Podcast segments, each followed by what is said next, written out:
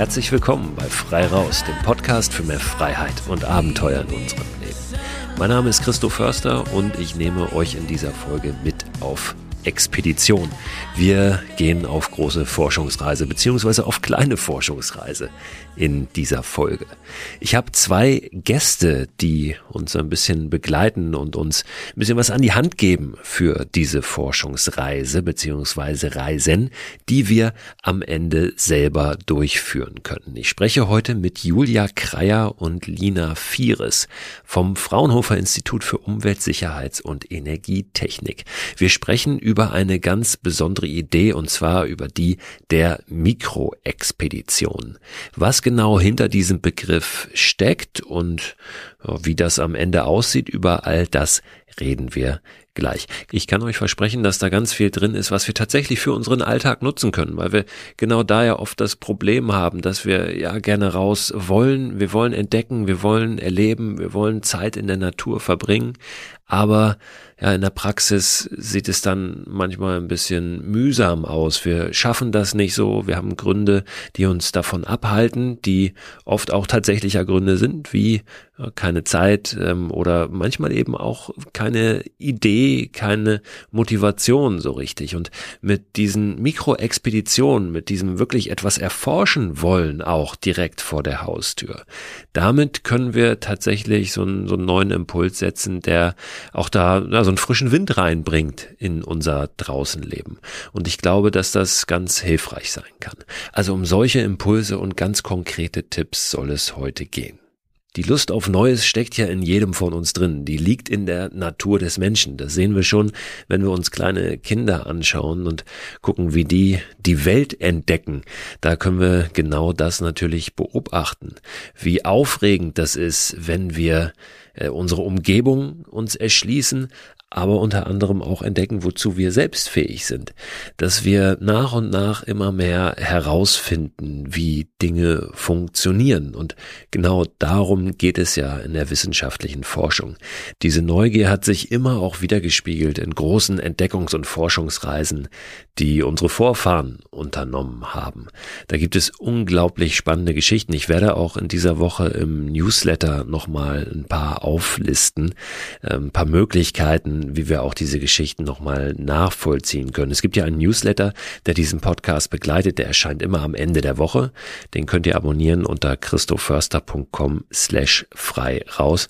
Und da packe ich diese Woche mal ein paar Bücher rein, in denen wir ja die, die aufregendsten, die spannendsten Forschungs- und Entdeckungsreisen der Geschichte nochmal nachvollziehen können. Ich lese das immer unglaublich gerne, tauche da unglaublich gerne ein, ob das die Shackleton-Expedition in die Arktis ist, ob das der Wettlauf zum Südpol ist oder zum Beispiel auch die Kontiki-Expedition, die vor 70 Jahren der Norweger Thor Heyerdahl angeführt oder geleitet hat, als er mit einem Floß über den Pazifik gesegelt ist von Südamerika in die Südsee, wo damals jeder gesagt hat, hey, das geht nicht, ihr, äh, ihr werdet da sterben, ihr werdet da umkommen, das ist ein Himmelfahrtskommando. Das ist schon jetzt eine Expedition, die mag man vielleicht eher so als Abenteuer deklarieren. Ist auch die Frage, wie unterscheiden sich diese Begriffe, aber letztlich hat Thor Heyerdahl mit dieser Expedition auch gezeigt, dass es durchaus möglich ist, von der Süd Südsee nach Südamerika zu gelangen. Und da ging es dann unter anderem um die Frage, ja, wie ist Südamerika eigentlich irgendwann mal bevölkert worden? Und ähm, ja, das wäre durchaus von der Südsee auch möglich gewesen, dorthin zu gelangen. Insofern war da auch noch so ein wissenschaftlicher Aspekt dran. Heute wird sowohl der Begriff der Expedition als auch der des Abenteuers manchmal ein bisschen sorgloser verwendet und natürlich dadurch auch verwässert. Nicht alles ist eine Expedition oder ein Abenteuer, das so genannt wird.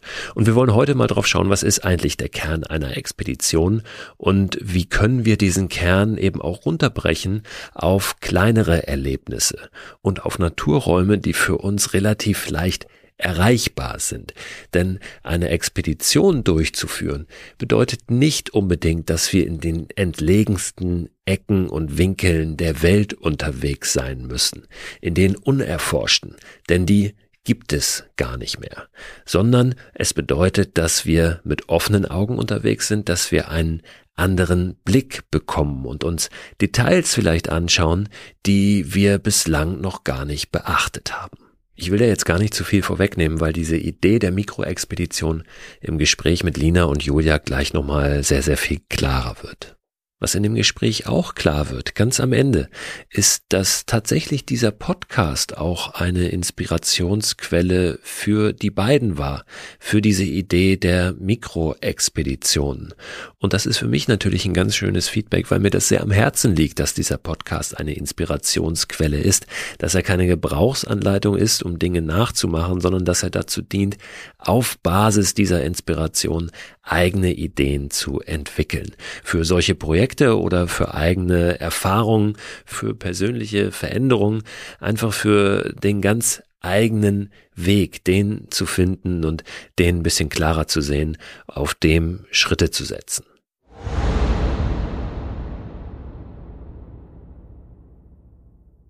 Werbepartner dieser Podcast-Folge ist wieder AG1 die von WissenschaftlerInnen zusammengestellte Mischung hochwertiger Inhaltsstoffe in Pulverform. Vitamine sind da drin, Mineralstoffe, Bakterienkulturen, Antioxidantien, ein Pilzkomplex und insgesamt mehr als 70 Zutaten aus natürlichen Lebensmitteln. AG1 ist ein grünes Pulver, das ich seit einigen Wochen, Monaten ehrlich gesagt schon, jeden Morgen mir anmische, einfach in ein bisschen Wasser, 300 Milliliter und dann trinke. Gibt mir ein gutes Gefühl, gibt mir Energie und lässt mich gut in den Tag gehen. Und wenn ich es morgens mal vergesse, dann nehme ich es abends und gehe gut ins Bett. Es ist natürlich nicht so, dass AG1 eine gesunde, ausgewogene Ernährung ersetzt, aber es fühlt sich für mich nach einer richtig guten Ergänzung an und es ist dann doch so, dass es mir ein gutes Gefühl gibt, wenn ich es mal nicht schaffe, mich so optimal zu ernähren oder zum Beispiel unterwegs bin. Ich war eingangs, und das sage ich ganz ehrlich, sehr skeptisch, was AG1 betrifft und habe mich aber darauf eingelassen, das einfach mal auszuprobieren. Ich glaube, dass das ganz wichtig ist, mal jenseits aller wissenschaftlichen Studien und Erkenntnisse und Meinungen wirklich zu sagen, ich probiere es mal aus, ob es mich individuell weiterbringt und mir was gibt. Und den Eindruck habe ich wirklich bei AG1, dass ich es lieber trinke jeden Tag, als dass ich es nicht trinke. Wenn ihr das auch ausprobieren möchtet, dann findet ihr alle Infos unter drinkag1.com slash frei raus. Und dort bekommt ihr bei eurer Erstbestellung auch einen gratis Jahresvorrat an Vitamin D3 und K2 sowie fünf Travel Packs gratis dazu.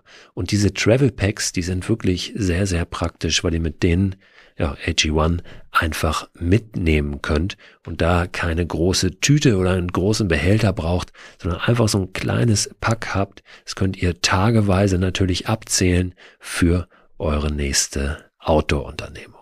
Den Link, den ich gerade genannt habe und weitere Infos zu AG1 findet ihr auch in der Beschreibung dieser Podcast-Folge.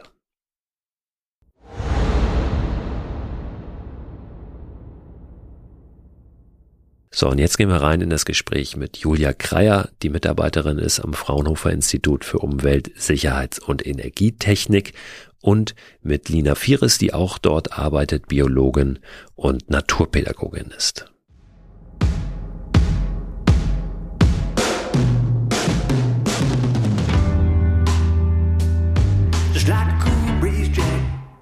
Schön, dass ihr da seid, ihr beiden, Julia und Lina. Herzlich willkommen bei Frei Raus. Herzlich willkommen hier im Podcast.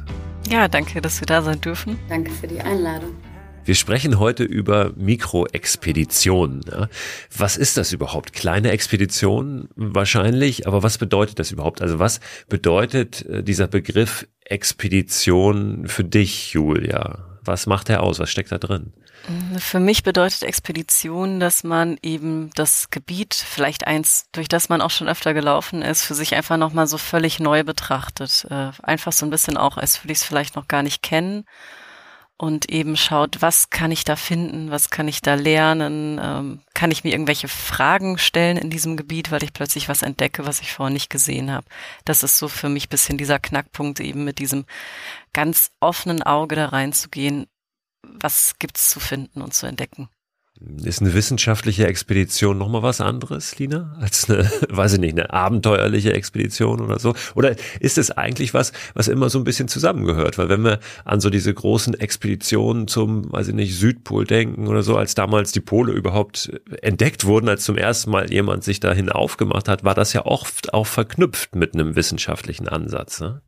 Also in jedem Fall, äh, als allererstes braucht man halt Neugier ja, mal über die Grenzen hinaus gucken zu wollen und ähm, dann einfach unbe unbekannte Gebiete zu, ja, ein bisschen auszukunden, zu gucken, was ist da so los. Aber da geht man natürlich dann auch ein bisschen wissenschaftlich ran. Also da geht es schon darum, dann Daten zu sammeln. Oder vielleicht, manchmal gehen Leute auch mit einer konkreten Fragestellung da rein. Also dass sie eine bestimmte Theorie bestätigen oder auch revidieren wollen. Aber ich glaube, die erste Motivation, die man braucht, ist irgendwie so Mut und Neugier vor allem auf was Neues und irgendwie den Sachen nochmal anders auf den Grund zu gehen was Neues, das lässt sich ja dann letztlich auch, und das ist vielleicht der Unterschied zu diesen ganz großen Expeditionen, finden in einem Gebiet, was wir vermeintlich kennen. Ne? Also da wartet ja oft noch ganz, ganz viel, ja, in, in der Landschaft, in der Natur vor unserer Haustür, wo wir denken, aha, waren wir schon, schon gesehen, aber wenn wir genauer hingucken, dann steckt da eben noch viel mehr drin, oder?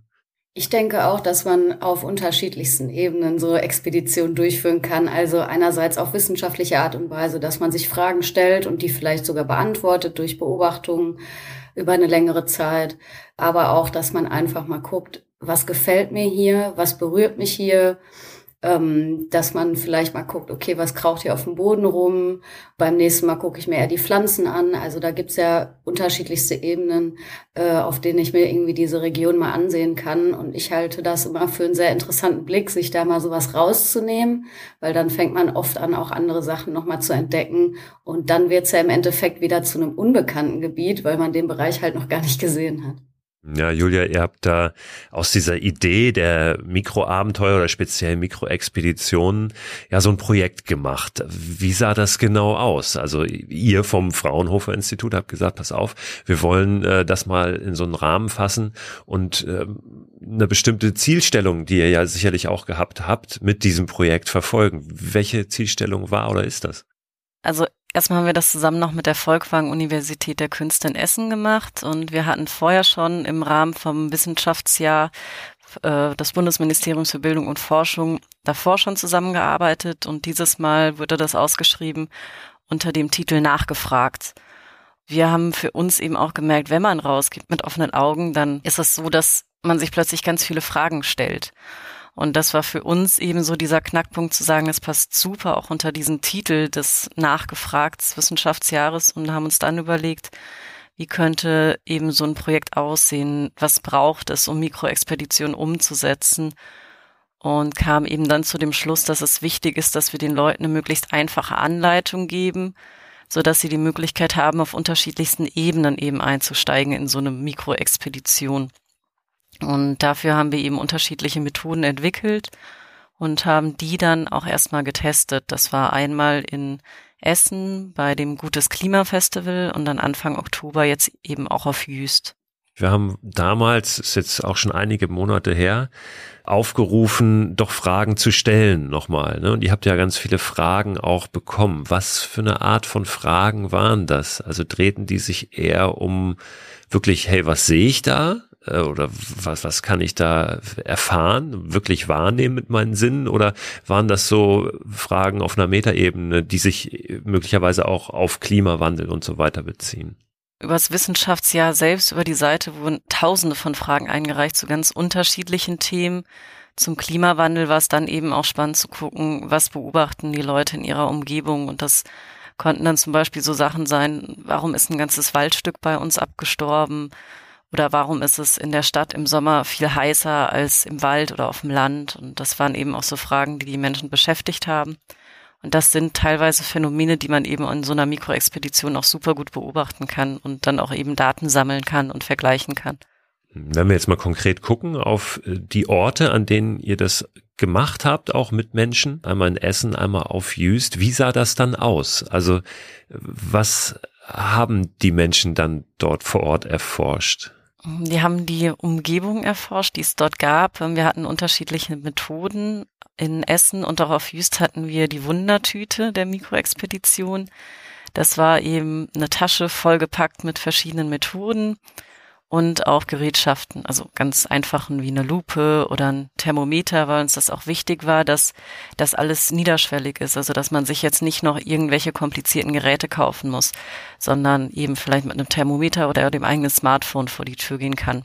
Und ja, dann ging es darum, sich da eine Methode rauszupicken, die man umsetzen möchte und dann konnte man mit dem Thermometer unterschiedliche Oberflächen zum Beispiel messen oder wir hatten auch Zollstöcke drin, so dass man sich einen Quadratmeter legen konnte und konnte dann eben in diesem Quadratmeter Pflanzen bestimmen, Tiere bestimmen und zählen. Und wenn man wollte, das dann auch wieder über eine App einspeisen, diese Daten, so dass man da auch schon wieder dann wieder aktiv sich an der Forschung beteiligt hat, an Citizen Science. Lina, magst du das vielleicht nochmal erklären? Citizen Science, was bedeutet das genau? Also ich, also meine Vorstellung ist, ich kann meine Daten nehmen und irgendwo einspeisen und das dient dann irgendwie ja ein, einer übergeordneten Forschung. Ja, also Wissenschaftler, wie jetzt zum Beispiel du es eine bist, nehmen das und ähm, werten dann diese Daten aus, müssen sie aber nicht selber sammeln, sondern ich trage möglicherweise als Normalo, ja, der da draußen unterwegs ist, dazu bei, diese Daten einzuspeisen. Ist es richtig? Genau, also im Endeffekt ist es so ein ähm, Zugreifen auf die Schwarmintelligenz und auf die Augen und Gehirne der Leute.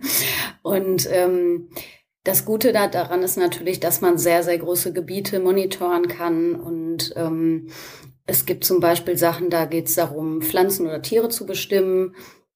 Und diese ähm, Daten, die da erhoben werden, werden wirklich in so europaweite Erhebungen mit einbezogen. Ne? Wo kommen gerade welche Arten vor? Äh, etc. Wo gibt's da Standorte von? Und ähm, das erleichtert der, den Biologen, Biologin natürlich sehr die Arbeit, ähm, weil wenn man natürlich so ein Projekt macht und sagt, okay, ich möchte eine Erhebung ähm, über XY machen, äh, dann finde erstmal so viele Leute, die du da ins, ins Feld schicken kannst. Und ähm, dementsprechend ist das halt äh, eine ganz schöne Möglichkeit, um flächendeckend einfach Daten zu sammeln und auch so einen Blick zu öffnen für Bereiche, die man, sag ich mal, als ähm, wissenschaftliche Person, die da in das Gebiet kommt, in das Gebiet aber gar nicht kennt, dann kennt man vielleicht auch die kleinen Spezialitäten, die vielleicht vor zwei Jahren da waren, noch nicht. Und die aber natürlich was damit zu tun haben können, dass zum Beispiel da eine Pflanze oder ein Tier vorhanden ist. Und das sind so die Möglichkeiten, die diese Citizen Science bietet. Und ich sag mal, für die Bürgerschaft ist das natürlich auch was super Interessantes. Wenn jetzt Kids wie Erwachsene losgehen und sich denken, boah, ich arbeite hier an einem Projekt, was irgendwie, wo alle mitmachen, wo ich noch irgendwie einen Mehrwert habe, außer dass ich mich jetzt darüber freue, dass ich es gesehen habe. Das ist natürlich ein total toller Effekt und äh, ja, einfach nur, nur gut auf beiden Seiten. Julia, gibt's da Beispiele, also ganz konkret ähm, Projekte, wo wir jetzt sagen können, hey, da möchte ich mal mitmachen, da möchte ich irgendwie meine Daten einspeisen. Habt ihr da welche oder Lina auch du? Ähm, ganz konkrete? Also wir haben jetzt ganz stark angefangen, auch mit der Ops Identify App zu arbeiten. Die ist angegliedert an das Projekt oder an die Website äh, observation.org, glaube ich, heißt sie. Und das ist eben so ein wirklich großes Forschungsprojekt, bei dem die Bestimmung auch nachträglich nochmal von WissenschaftlerInnen dann ähm, auch nochmal abgesichert werden. Also die sich dann auch die Bilder nochmal angucken und sagen, okay, das wurde richtig bestimmt oder nicht. Eine Uni hatte das mal gemacht und da ging es so ein bisschen um ähm, Gewässeradern, die so durch kleine Gebiete gehen. Und da ging es auch so ein bisschen darum, ne, dass ähm, die Leute vor Ort, die das Gebiet sehr gut kennen, melden, wenn sie irgendwie so wissen, ach, da war immer so ein kleines Bächlein, das ist aber nur, weiß ich nicht, zwei Monate im Jahr. Ähm, das ist natürlich super schwer zu monitoren und da gab es dann so einen Aufruf sozusagen. Ne? Ja, wir reichen das in dem Fall nochmal nach. Ich packe ein paar Links auch nochmal in den Newsletter zum Podcast rein, ähm, dass wir da äh, nochmal gucken können, wie wir, wie wir weiterkommen, ähm, wenn wir selber rausgehen und uns vielleicht irgendwo mit, mit einbringen möchten. Aber das ist ja nicht Voraussetzung, jetzt irgendwo an der Citizen Science teilzunehmen, sondern wir können auch für uns selbst natürlich einfach vielleicht etwas erforschen, was schon erforscht ist, was schon mal jemand erforscht hat hat, was für uns aber neu ist. Und da geht es ja viel so um ähm, diese, diese Einstellung, die ja auch ähm, ja der Wissenschaft zugrunde liegt, genau diese diese Neugierde zu haben und zu sagen, das ist jetzt für mich neu, ich will da irgendwie für mich was herausfinden. Und ähm, jetzt habt ihr schon schon ein Beispiel genannt, du Julia hast es getan aus aus Essen, was ihr da gemacht habt. Ähm, gibt es weitere? Also ihr wart ja unter anderem auch auf Jüst, das hast du gesagt. Ähm, was gab es da zu entdecken? Ist ja nun eine äh, Nordseeinsel, ja, und wahrscheinlich noch mal ein bisschen eine andere Umgebung auch als jetzt in Essen. Auf jeden Fall. Ähm, was Lina, äh, kann ich vielleicht sagen, auf Jüst entdeckt hat, war eine ganz seltene Flechtenart, die wir uns dann eben auch in einer der in der zweiten Methode angeguckt haben. Da hatten wir nämlich eine Flechtenexpertin vor Ort, die Helga, und waren auf Flechtentour mit Helga und haben uns da erstmal von ihr so ein bisschen erklären lassen, was sind Flechten? Das sind ganz spannende Organismen, die eine Symbiose aus Pilzen und Algen bilden. Und das war ganz schön zu sehen, wie dann die Personen, die daran teilgenommen haben, auch wirklich direkt losgerannt sind und versucht haben, alles zu entdecken, zu bestimmen auch. Also plötzlich hat man Menschen auf allen Vieren gesehen mit einer Lupe, die auf dem Bürgersteig rumgucken. Und das war einfach so ganz spannend, dass die Personen plötzlich ihre ganze Umgebung völlig neu wahrgenommen haben.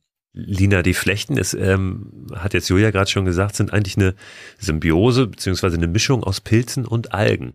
Das ist ja schon mal was, ja, das äh, hätte ich jetzt auch nicht sofort gewusst. Und vor allen Dingen sind die Flechten natürlich so ein bisschen unscheinbar, ne? Äh, wahrscheinlich jetzt nicht so spektakulär, wo man denkt, ach, das sind jetzt hier irgendwie, die sehen toll aus, die können sicherlich toll aussehen, ja, und, und tun sie auch, aber die fallen jetzt nicht so ins Auge wie irgendeine tolle Blume oder was weiß ich, eine Muschel, die da irgendwo äh, am, am Meeressand liegt. Was macht für dich so die Faszination der Flechten aus?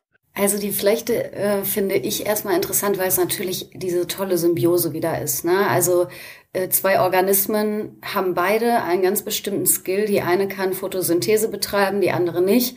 Die andere kann dafür aber durch die Enzyme, also die Pilze, äh, durch die Enzyme können die ganz bestimmte Nährstoffe halt generieren. Und die haben sich halt zusammengetan und haben sich gedacht, zusammen kommen wir weiter. Und das ist für mich immer schon was, wo ich mir denke, wow, also faszinierend, kann man sich auf jeden Fall was von abgucken. Und ähm, das Spannende an den Flechten ist, man muss sich die wirklich unter der Lupe angucken. Das sind kleine Meisterwerke der Architektur. Also die sehen einfach so toll aus und haben so tolle Strukturen schon an sich. Man kann sie ja oft auch als Indikator nehmen, also ob äh, wie die Luftreinheit so ist und ähm, was ich auch spannend finde, gerade bei diesen Sachen, die immer so sehr unscheinbar sind.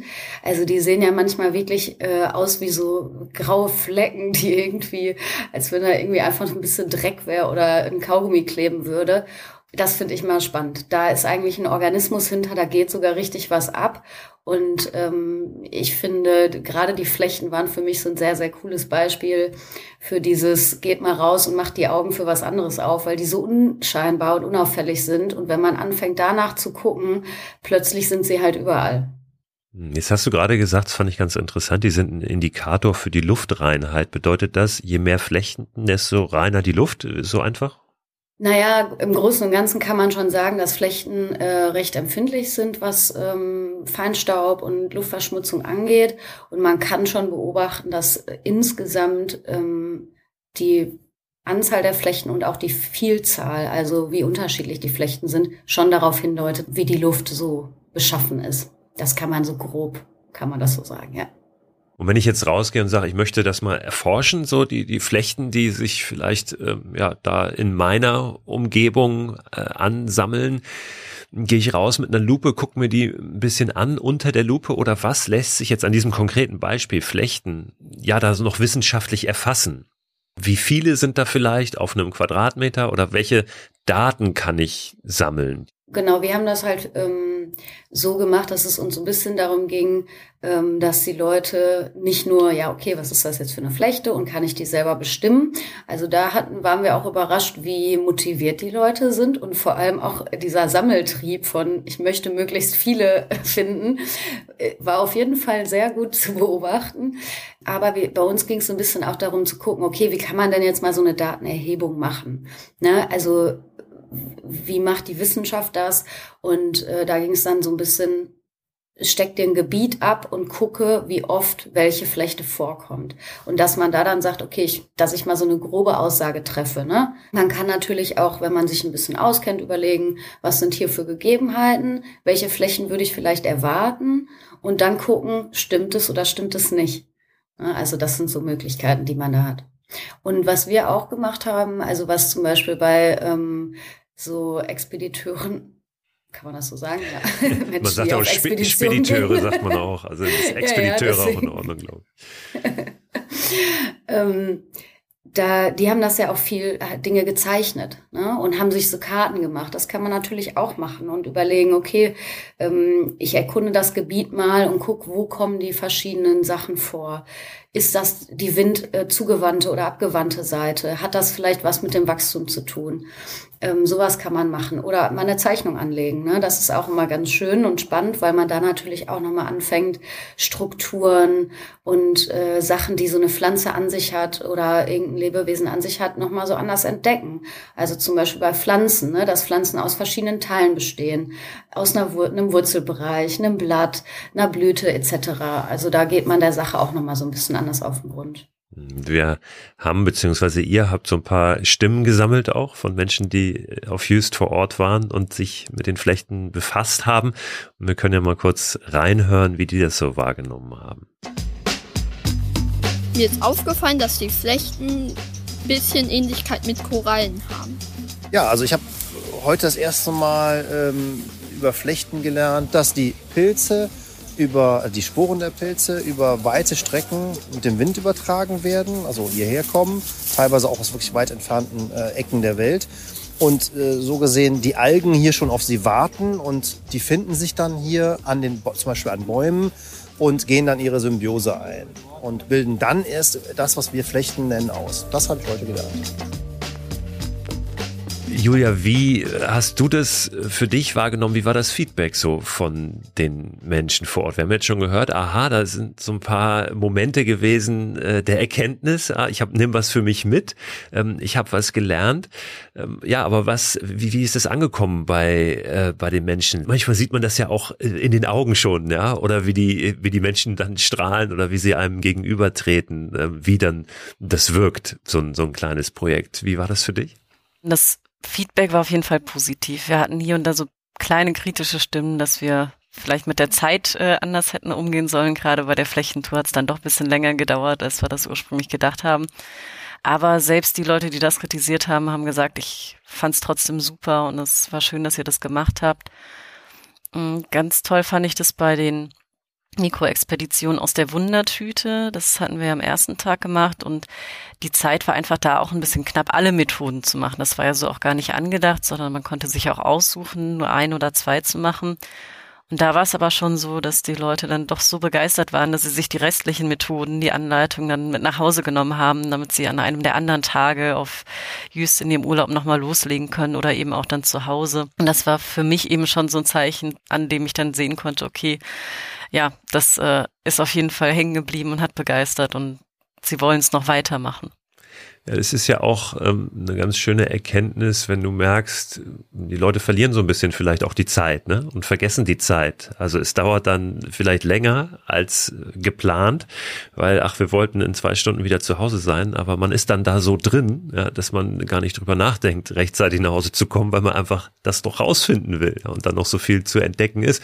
Und das ist ja eigentlich auch was Schönes, ein sehr, finde ich, auch ganz ja wichtiger Aspekt genau dieser Idee, dass ähm, ja man sich so verliert da drin, dass man da so reinsinken kann und es eigentlich völlig egal ist, weil man wieder zu Hause sein muss, so ein bisschen so wie es vielleicht früher war, als man ganz, ganz klein war und äh, man vergessen hat, wann man dann zu Hause sein musste und es dann Ärger gab, weil es schon dunkel war. Auf jeden Fall. Mir geht das auch regelmäßig so, wenn ich irgendwie eine halbe Stunde in den Wald gehen will, um kurz spazieren zu gehen und dann packe ich irgendwie die App aus, weil ich irgendwas bestimmen will und dann bin ich zwei Stunden später zu Hause. Welche App packst du dann aus? Das interessiert mich auch nochmal, damit wir ähm, auch nochmal ein paar ganz konkrete Praxistipps bekommen, wenn du in den Wald gehst und was bestimmen möchtest. Ich benutze tatsächlich Ops Identify. Das habe ich auch durch das Projekt kennengelernt, die App, und bin echt happy damit. Also in den meisten Fällen funktioniert es super gut. Manchmal braucht man vielleicht noch ein zweites oder drittes Foto. Und ganz selten, dass man wirklich mal das Gefühl hat, okay, das kriege ich heute nicht bestimmt, das funktioniert nicht. Aber meistens ist es wirklich super und dann erfährt man auch direkt, ist das jetzt ein seltener Fund, den ich da habe oder sind das häufige Funde? Dann gibt's natürlich auch so kleine Challenges, die einen dann so ein bisschen herausfordern. Gilt es für alle Objekte, also was auch immer man da findet, oder geht es konkret um, um Pflanzen? Kann man da am Ende, also was kann man damit genau bestimmen mit dieser App? Also ich habe bis jetzt damit bestimmt Insekten, Pflanzen und Flechten und Pilze auch tatsächlich. Und ich habe es mit Schleimpilzen versucht, da war ich so halb erfolgreich. Aber Lina kann da bestimmt mehr zu sagen. Ich glaube, die ist da tiefer drin. Ja, ich habe äh, mit so ein paar Freunden und Freundinnen haben wir so eine Challenge laufen, wer immer die meisten Sachen und die sel seltensten Sachen findet. Also das kann man auch sehr schön machen, falls man noch so einen Bereich braucht, um sich gegenseitig ein bisschen herauszufordern. Das motiviert auf jeden Fall auch sehr rauszugehen. Und ähm, man kann da auch äh, wirklich Säugetiere und so. Also da geht wirklich alles mit. Und ich mache es oft so, wenn es da nicht so gut funktioniert, habe ich noch eine zweite App. Äh, zum Beispiel Picture This habe ich äh, öfters auch ausprobiert, das ging auch sehr gut. Oder Flora Incognita ist nochmal eine, die sich wirklich dann äh, vor allem halt mit den Pflanzen beschäftigt, um das einfach selber nochmal abzusichern, wenn das jetzt nicht so eine ganz sichere Bestimmung ist. Aber ich mache es auch oft so, dass ich ähm, mir Proben mit nach Hause nehme und das selber zu Hause nochmal nachbestimme. Also ich habe halt sehr viel Literatur zu Hause und ich mache das einfach gerne dann nochmal mit so einer Lupe und äh, so ein bisschen mit so einem Licht und so einem schönen alten Buch, irgendwie was schön illustriert ist. Das hat für mich dann auch nochmal so was ganz äh, Schönes und dann kann man natürlich auch über die Sachen selber noch mal ein bisschen nachlesen. Hat das irgendwie was, eine besondere Bedeutung? Kann es was Besonderes oder also das ist dann eigentlich immer noch mal ganz spannend, auch nicht nur diese Sammelwut, sondern dass man auch dem Ganzen dann noch das so aufbereitet. Und das ist ja auch so ein Gedanke von so einer Expedition, dass man auch sowas wieder mit zurücknimmt, ne? mit nach Hause nimmt, damit ein bisschen weiterarbeitet und äh, sich halt darüber noch mal so ein paar Erkenntnisse holt. Das ist aber auch nochmal ein ganz wichtiger Punkt. Was darf ich denn einfach so mitnehmen? Also darf ich eine Flechte irgendwo mir abmachen und die mitnehmen? Es gibt ja nochmal Unterschiede vielleicht zwischen verschiedenen Schutzgebieten. Da sollten wir vielleicht auch nochmal was zu sagen. Genau, also es gibt ähm, verschiedene Schutzgebiete. Da sollte man sich, bevor man ähm, in das Gebiet geht, sollte man sich da auf jeden Fall drüber informieren, was das für ein Gebiet ist. Ist das jetzt ein Landschaftsschutzgebiet, ein Naturschutzgebiet und dementsprechend die Regeln sich einmal noch angucken. Und ähm, was immer so gilt, ist wie beim Pilze sammeln, wie beim Kräutersammeln, eine Haushaltsmenge darf man immer mitnehmen. Und ähm, natürlich gibt es teilweise Pflanzen oder auch Flächen, die geschützt sind. Für mich gilt auch immer eher die Devise, so viel dazulassen wie möglich, also wenig mitzunehmen, eigentlich alles vor Ort zu lassen. Gerade natürlich gilt das für Tiere. Da ist natürlich ganz klar, dass man das nicht mit nach Hause nimmt und ähm, die da belässt und ist natürlich auch immer am spannendsten, die auch in ihrem Umfeld zu beobachten. Und bei Pflanzen mache ich so, dass ich versuche, entweder Bilder zu machen, mit denen ich das gut machen kann, oder ich nehme mir halt was mit, so wie für so ein Herbarium, dass ich mir wirklich so ein Ästchen abknipse, vielleicht nicht gerade von der kleinsten Pflanze, dass man da so ein bisschen rücksichtsvoll mit umgeht. Aber das kann man schon machen, um das zu Hause dann nochmal so genauer anzusehen. Julia, was macht ihr mit den Erfahrungen, die ihr jetzt gesammelt habt in diesem Jahr beziehungsweise innerhalb dieses Projekts? Wir sind jetzt gerade dabei, unseren Online-Baukasten aufzubauen, also ein Mikroexpeditionsplaner sozusagen. Das heißt, äh, alle Personen können bei uns auf die Website gehen und sich dann dort ihre eigene Mikroexpedition zusammenstellen. Dann haben wir am 14.12. nochmal die Online-Tea Time. Da ist dann auch die Helga Bültmann, die Flechtenexpertin, nochmal dabei. Und der Markus Große-Winkelmann, das ist der Nationalpark Ranger von Jüst, der uns auch sehr unterstützt hat und möchten da eben gemeinsam mit allen Leuten, die Mikroexpeditionen gemacht haben oder Interesse haben, welche zu machen und eben den beiden Experten, Expertinnen einmal darüber sprechen, so was sind die Erfahrungen und sind auch alle ganz gespannt, was Helga zum Beispiel zu erzählen hat. Die war vor kurzem auf einer Arktis-Expedition. Der dritte Punkt ist so ein bisschen, dass wir eben jetzt auch auf Tourismusverbände zugehen möchten, weil wir gemerkt haben, es funktioniert einfach super gut. Gerade im Urlaub, die Leute sind offen, die haben Lust, was Neues zu lernen, die haben die Zeit, weil sie eben nicht darüber nachdenken müssen, ah, ich muss noch zu Hause die Wohnung putzen und äh, die Wäsche machen oder so und haben eben da die Ruhe, das nochmal ganz ja, ganz entspannt angehen zu können und möchten eben deswegen diesen Baukasten, unsere Erfahrungen auch gerne weitergeben, dass es weiter genutzt werden kann. Diese Online-Tea Time, die jetzt in der kommenden Woche am 14.12. hast du gesagt, stattfindet. Mhm. Ähm, wie sieht das genau aus? Ist das so eine Art Livestream? Kann da jeder dabei sein, der jetzt auch hier zuhört? Genau, da können einfach alle dabei sein, sich über unsere Homepage anmelden. Und es ist erstmal, ich sag mal, ein ganz kurzer Stream, in dem wir so ein bisschen vom Projekt erzählen und eben Helga und Markus von ihren Erfahrungen berichten. Und dann geht's aber auch ganz viel um Austausch. Wir wollen natürlich wissen, was habt ihr draußen beobachtet? Welche Fragen stellen sich die Personen, wenn sie rausgehen? Ähm, welche Fragen haben Sie vielleicht noch zu Mikroexpeditionen? Welche Tipps wollen Sie sich noch holen? Welche Tipps können Sie uns vielleicht auch geben mit Ihren Erfahrungen? Also uns ist auch sehr, sehr wichtig, dass ein Austausch stattfindet und es ist nicht eben so eindirektional ist. Ja, dann haben wir jetzt eine ganz konkrete Möglichkeit, genau das zu tun, mal unsere Fragen zu stellen an euch, ähm, an Helga und ähm, an den Ranger von Jüst. Also dafür äh, vielen Dank schon mal für die Möglichkeit und vielen Dank auch für diese diese Projektidee. Ich finde es großartig, was ihr da gemacht habt, was ihr angeboten habt und ähm, finde aber ist gerade auch so spannend, weil es für jeden umsetzbar ist zu Hause ja diese diese Idee und weil es noch mal eine andere Perspektive eben wirft auf das, ähm, ja, ich gehe einfach raus, ich bin gerne in der Natur, ja, aber ich weiß auch aus vielen Gesprächen mit Menschen, dass dann oft so ein bisschen ein Motivationsproblem da ist und Ideen vielleicht fe fehlen. Was kann ich denn jetzt noch machen? Ich kenne hier gerade vor meiner Haustür vielleicht schon vieles und da äh, ja, sind diese Mikroexpeditionen, dieser wissenschaftliche Ansatz einfach eine, eine ganz, ganz tolle Möglichkeit. Also dafür vielen Dank und vielen Dank auch, dass ihr da wart, dass wir uns ein bisschen darüber ausgetauscht haben. Ich wünsche euch weiterhin viel Erfolg mit dem Projekt. Danke sehr. Und danke auch an dich für die Mikroabenteuer. Ähm, die waren nämlich tatsächlich erst so ein bisschen grundlegend für unsere Idee. Die haben mich über Corona viel vor die Tür gebracht und dann stand ich eben plötzlich in einem Waldstück, was abgestorben war und dachte, ich habe Fragen, ich habe ganz viele Fragen und das war so ein bisschen der Ursprung des ganzen Projektes auch. Ja, das, das freut mich sehr. Und es ist ja auch gar nicht so, na, wo hört jetzt das Mikroabenteuer auf? Wo fängt die Mikroexpedition an? Was ist Mikro? Was ist Makro? Letztlich geht's ja um so eine Haltung und Einstellung. Und äh, das ist dann, glaube ich, die große Schnittmenge bei all diesen äh, Dingen. Ja, die Neugierde ne? und Lust auf Entdecken.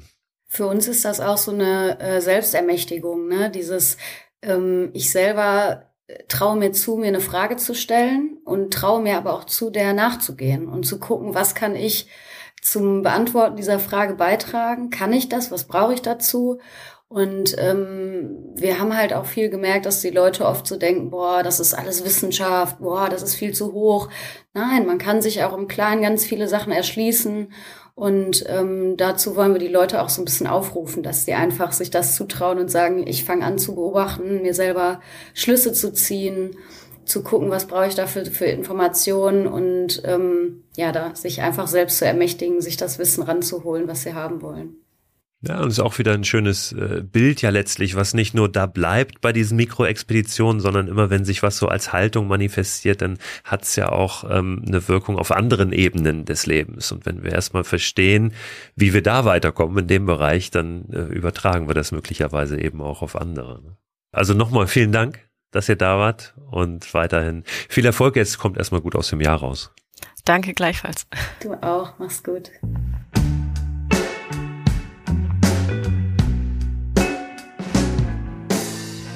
Ja, auch nochmal aus dem Off hier vielen Dank. Vielen Dank euch fürs Zuhören. Ich habe es eingangs gesagt, ich werde in den Newsletter diese Woche nochmal ein paar weiterführende Links zu diesem Thema der Mikroexpedition packen und auch ein paar Bücher über die großen Expeditionen der Geschichte. Den Newsletter könnt ihr abonnieren unter christoförster.com slash frei raus. Solltet ihr den nicht bekommen wollen, aus welchen Gründen auch immer, was natürlich völlig in Ordnung ist, dann nenne ich hier nochmal die drei Apps, die zur Sprache kamen in dieser Folge.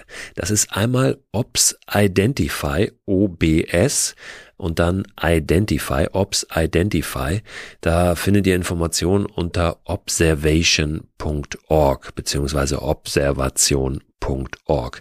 Dann hat Lina noch genannt Picture This, womit ihr auch Pflanzen bestimmen könnt, also abfotografieren könnt und dann bestimmen könnt, ähnlich wie mit der App Flora Incognita. Das sind diese drei Apps, die genannt wurden. Und dann nochmal der Hinweis natürlich auf die Online Tea Time, wo es um das Thema Mikroexpedition geht, am 14.12. Alle Infos dazu und überhaupt zu dieser Idee der Mikroexpedition, zu diesem Projekt gibt es unter mikroexpedition.org. Ach ja, und was ich auch nochmal in den Newsletter packen werde, sind so ein paar Beispiele für die Citizen Science, also wo wir eben dazu beitragen können, Daten zu sammeln für eine größere Studie, für irgendein wissenschaftliches Projekt. Da gibt's einige, recherchiere ich für euch und die packe ich auch in den Newsletter rein. Ich bin gespannt, was ihr entdeckt da draußen und freue mich, wenn wir uns nächsten Donnerstag wieder hören zur neuen Folge von Frei Raus, dem Podcast für mehr Freiheit und Abenteuer in unserem Leben.